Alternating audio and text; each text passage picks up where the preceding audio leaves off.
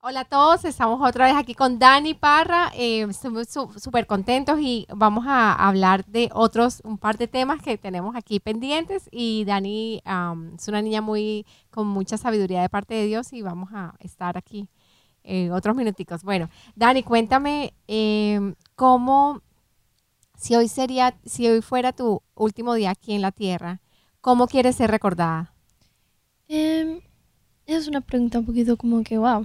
Eh, yo creo que lo más importante para mí es solamente poder dejar la marca como que yo pude dar testimonio de lo que Dios hizo en mi vida y mostrarle a otras personas que se puede seguir adelante, que uno puede tener un paz y uno puede, puede ser fuerte, porque a veces como uno le da ganas de give up, de darse por vencido, pero que no, uno, uno todo lo puede con Cristo que le da la fuerza.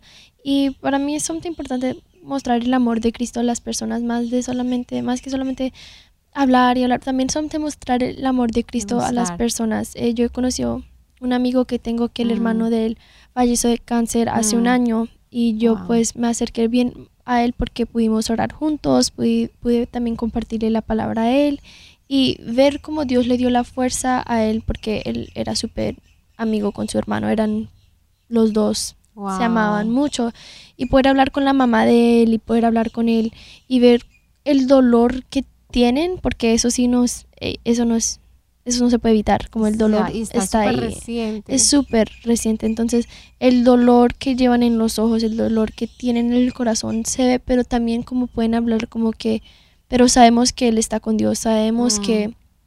que podemos seguir adelante y que lo vamos a ver un día porque algo que me inspiró mucho y que me me dejó una marca en mi corazón también fue ver el video del hermano que cuando estaba en el hospital, el día que falleció, hace unas horas antes, um, estaba adorando a Dios, estaba cantando. No podía ni moverse bien, pero estaba adorando y alabando a Dios. Y ver ese video, saber que él confió en Dios tanto y, Dios se lo llevó, pero mm. poder saber que él está con Jesús ya mismo, que ya no está sintiendo más dolor y que la familia de él tiene paz porque saben que lo van a poder ver un día otra vez, que saben que está con Jesús, que ya no tiene dolor.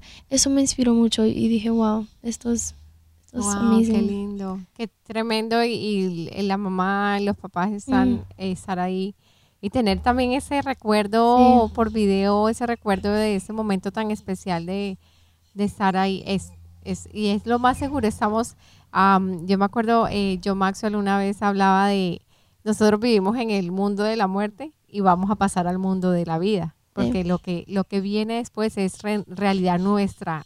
sí, y eso me gusta mucho porque es verdad, como este, como dije, este mundo es tan pasajero y a veces los mm. enfocamos en tantas cosas, en el trabajo, en el estrés, en las amistades, en esto, mm.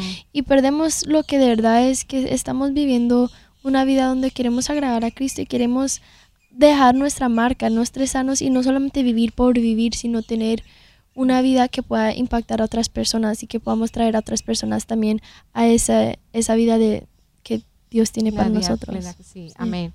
Dani, em, yo me acuerdo que cuando yo estaba en la universidad y, aún de mamá, hay veces que, y el trabajo, yo siempre he trabajado, he sido mamá full time, trabajo full time, eh, y otras eh, sirviendo al Señor en la iglesia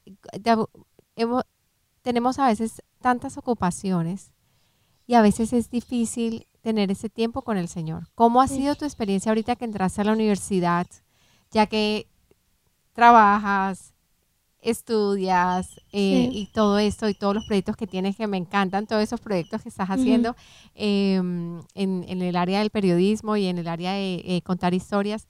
¿Cómo, cómo, ¿Cómo has podido balancear esa parte? Eh, ¿Cómo y sí, eh, como, cuéntanos como tu struggle como, como para eh, manejar todo eso, ese tiempo. Y siendo completamente honesta, pues empezando la escuela y todo, pues fue muy difícil poder manejar todo y balancear todo. Entonces sí descuidé mi relación con Dios un poco, sí pues leer la Biblia todos los días y todo esto como que no era tan importante, no era mi prioridad, era más, tengo que estudiar, tengo que, me tengo que sacar buenas notas, tengo que esto, entonces descuidé un poquito eso.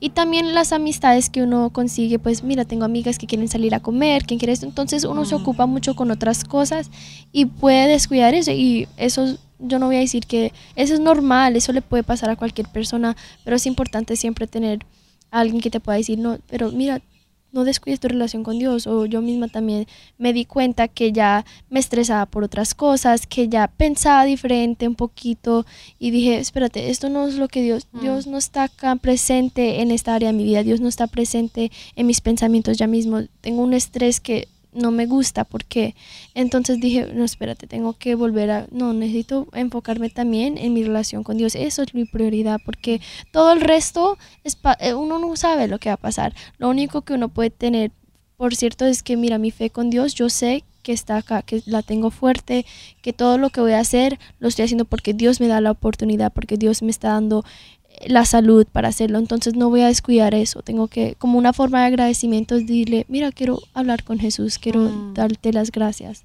Mm. Entonces tuve que volver a, a, ok, balancear mi tiempo y todavía es, todavía es difícil porque hay días que estoy cansada, hay días que no puedo, entonces es como un, una batalla que uno tiene que pelear todos los días, que decir, bueno, me quiero tengo que ser intencional en mi relación con Dios. Tengo que hacerlo, no solamente por hacerlo, sino tengo que hacerlo porque yo sé que que es para mí, es un beneficio también para mí. Es un beneficio y es, y es una necesidad, mm. porque en el minuto que nosotros comenzamos a descuidar así poquito a poco, comienza el estrés, comienza las, mm. uno ya, ay, no, es como, hay, hay un predicador que, que hablaba que él, él, murió en un, en un accidente, es Miles Monroe, un predicador que me encanta, que me encanta. yo he leído muchos de sus, sus libros y mi esposo también.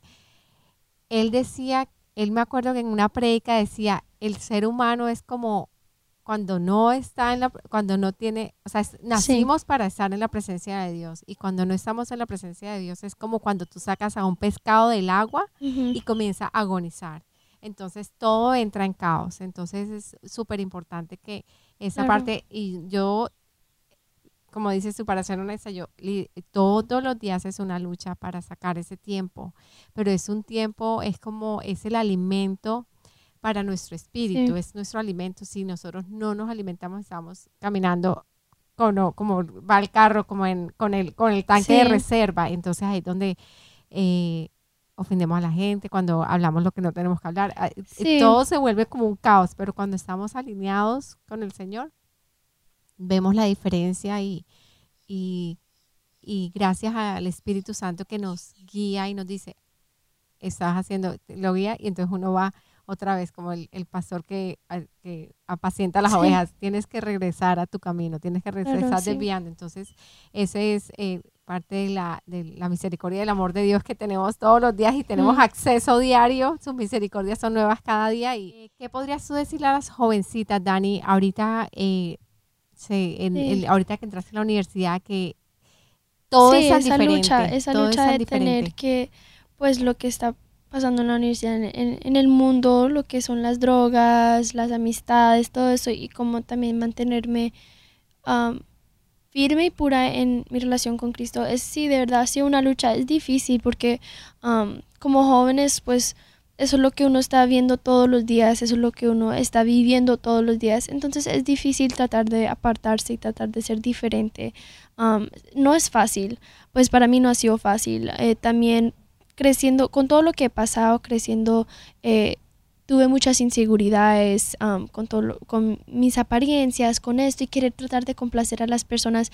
Y yo creo que muchas muchachas pasan por lo mismo, muchas jovencitas están pasando por lo mismo, donde no saben quiénes son y quieren complacer a las personas. Entonces las amistades que buscan de pronto no son las mejores o las, las decisiones que toman no son las mejores porque no saben quiénes son, no tienen esa identidad en Cristo y después de todas esas inseguridades que he tenido, todo eso, de verdad ha sido solamente el Señor y conociendo la palabra y, conociendo que yo soy hecha perfecta en la imagen de Dios, que yo mm. soy especial, que yo soy, que Dios me conoce.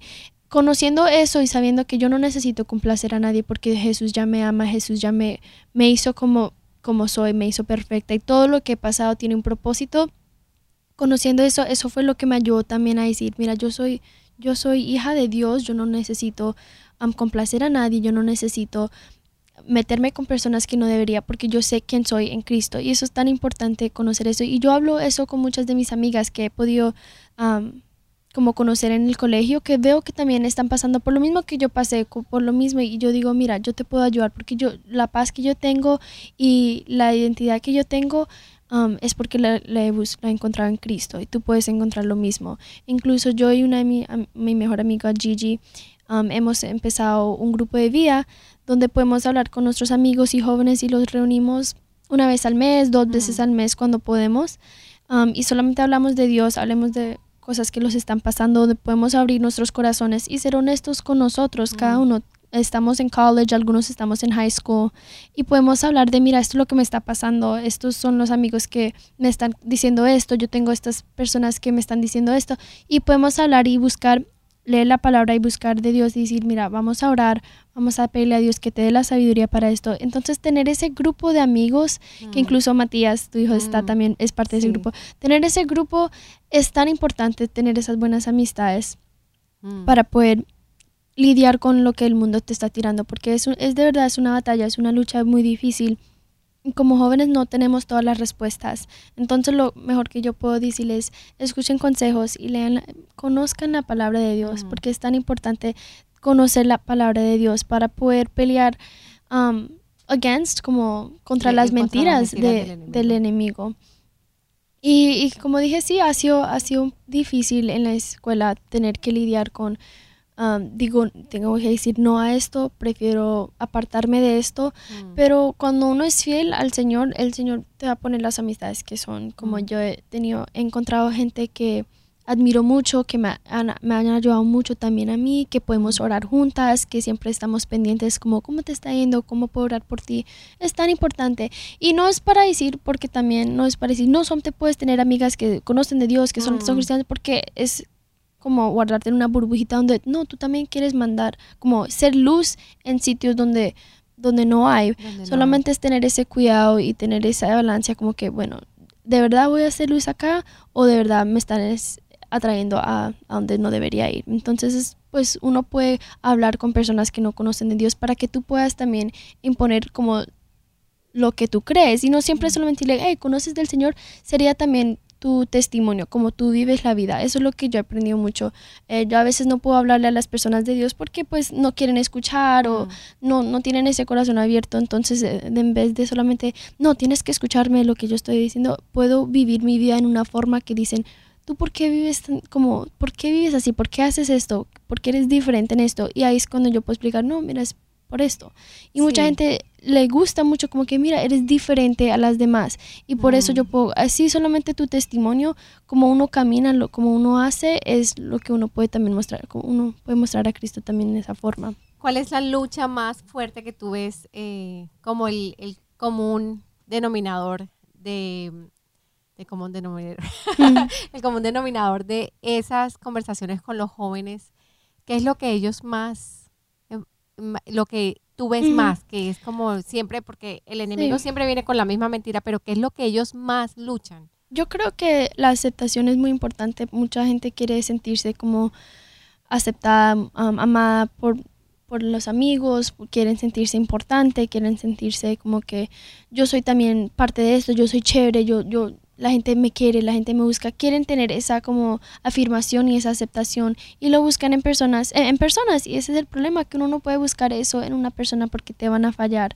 Y aunque puedas tener buenos amigos, buena familia, no puedes buscar eso en ellos porque no, ellos te van a fallar. Entonces tienes que buscar eso en Cristo, que yo sé que yo soy aceptada y amada en Cristo y ahora yo puedo compartir eso con otras para que todos podamos tener ese, ese entendimiento que nosotros somos hijos de Dios y no tenemos que estar buscando el amor, el, la amistades y todo eso en otras cosas que no deberían ser. Qué bien, Dani, me encanta, me encanta todo lo que dices. Te doy gracias y bueno, em, también... Eh, es súper importante, por ejemplo, para uno de mamá, a veces uno no ve, no, no conoce las luchas tan fuertes porque, Mm, eh, como mi hijo Matías me dice, siempre es que tú no vives en la época que yo Sí. viví, entonces tú no puedes entender. Entonces, em, ¿qué le dirías a las mamás? Porque es para uno de Sí. mamá, para mí es un challenge. Sí. Yo personalmente, eh, siendo honestas, es un, es un, para nosotros de padres hoy en día es un challenge porque ya es todo tan diferente como cuando uno creció. Yo Mm, ya, Sí. ya hace 20 años ya, yo no, yo, las cosas eran tan diferentes, no habían celulares, no había el mira, entonces ahorita no solamente es lo que recibe entre las amistades, sino lo que recibes por medio de Sí. la, del, de social media y de todas la- las redes sociales que están ahorita, que es como los niños ahorita se comunican. Eso me parece muy importante y me encanta hablar de eso porque yo sé que yo soy joven y todo, pero solamente dando la perspectiva de un joven, de una muchacha joven. Yo con mi mamá tengo una muy buena relación, pero ha sido porque hemos tenido que invertir en la comunicación, en poder contarnos las cosas. Yo puedo ir a mi mamá y contarle mis problemas y todo, saber que ella no me va a juzgar, saber que ella no me va, pues sí me va a corregir en muchas formas porque ella me tiene que guiar, me tiene que decir, mira, esto no es así. Pero lo que es importante es que ella me da muchos consejos y no me hace sentir como que yo no puedo confiar en ella, sino me da los consejos y yo de verdad la escucho mucho. Yo escucho, mira, mi mamá ha pasado por cosas similares, mi mamá entiende esto porque al fin y al cabo, como ustedes sí conocen más, tienen más experiencia. Y a mí me gusta escuchar de esos y, y saber, mira, si yo puedo evitar este error, lo voy a hacer porque yo sé que Dios también ha puesto a esas personas para también Mm. guiarte. Pero es muy importante escuchar a los hijos y también tener una mente más abierta que de verdad los tiempos están cambiando, todo es muy diferente. Y entonces no solamente regañar a los hijos y solamente como que no, no puedes hacer esto, no puedes, sino explicarles por qué y tener esas conversaciones. Tener conversaciones es muy importante porque es lo que acerca a un hijo a un padre, es lo que el hijo puede saber, esta persona no solamente es mi papá que me está instru- um, instruyendo y me está guiando, sino también es un amigo donde yo puedo contarle las cosas, donde yo sé que yo puedo, cuando estoy muy triste, yo puedo ir y yo sé que, que él va a estar ahí para mí. Entonces eso es lo que me ha ayudado mucho conmigo, con mi mamá y con mi papá también, los dos, yo puedo contarle las cosas, yo puedo ser honesta y sé que ellos no me van a juzgar y en vez me van a hablar, me van a, me van a dar el advice y también conocer que pues sí, ya tengo 18 años, no, no sé todo, pero pues sí ya tengo que empezar a hacer, tomar mis propias decisiones. Entonces ellos tienen que confiar que ellos ya me instruyeron muy bien, que ellos ya me han puesto los, los, los resources, los, Los, recu- los recursos, los recursos, los fundamentos. fundamentos y tener que decir, bueno, no te puedo controlar todo lo que vas a hacer porque tú tienes que ser tu propia persona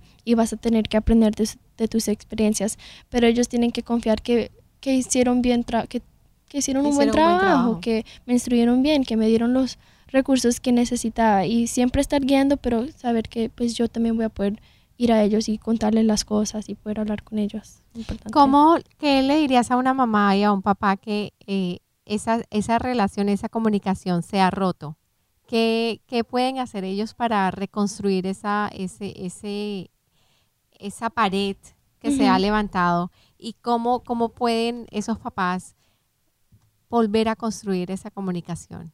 Sí, es difícil porque yo sé que ahora en este día como los jóvenes son muy a veces muy muy fríos y no les gusta hablar y les gusta tener su vida propia, pero como dije, pues la, la palabra también habla de los papás y como es, esa parte tan grande que ese, ese rol tan grande que juegan en, lo- en la vida de los hijos.